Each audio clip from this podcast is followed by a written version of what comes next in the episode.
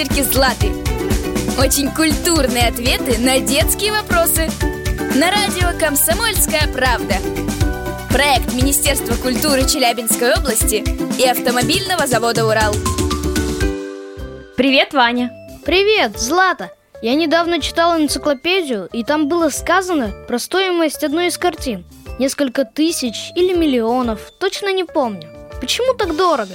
Ты, вероятно, говоришь про предметы признанного искусства, картины великих авторов. Их работы стоят очень дорого, а многие и вовсе бесценны. А почему? Чем определяется цена картины? Ну, там много нюансов, Ваня. Я боюсь, нам и дня не хватит обо всех рассказать. Но все же есть основные моменты, которые влияют на стоимость картины.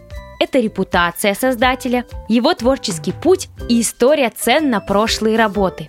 Также важна ситуация в мире и актуальность заявленной темы. В общем, много всего. Откуда берется конкретная стоимость картины?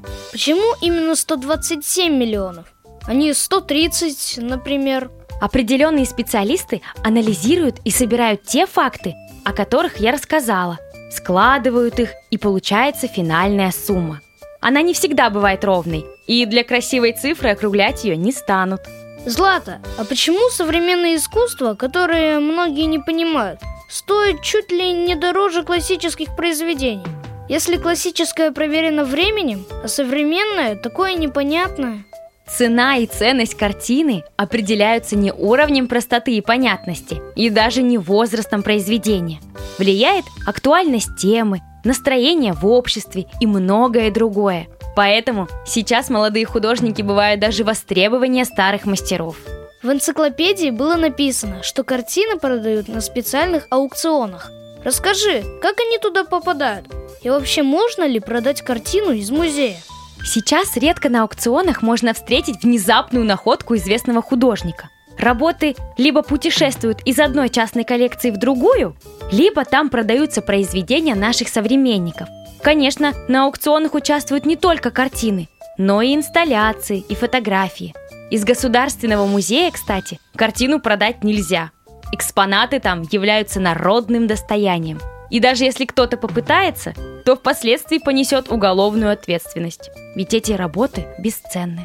Злата, а ты знаешь, в МИАС приезжала выставка с картинами челябинских художников. Мы ходили на нее с родителями и их коллегами с завода «Урал». Нам очень понравилось. Ничего себе! Теперь, Ваня, ты будешь не только понимать картины, но и оценивать их стоимость. Кто знает, возможно, в будущем это даже станет твоей профессией. До новых встреч!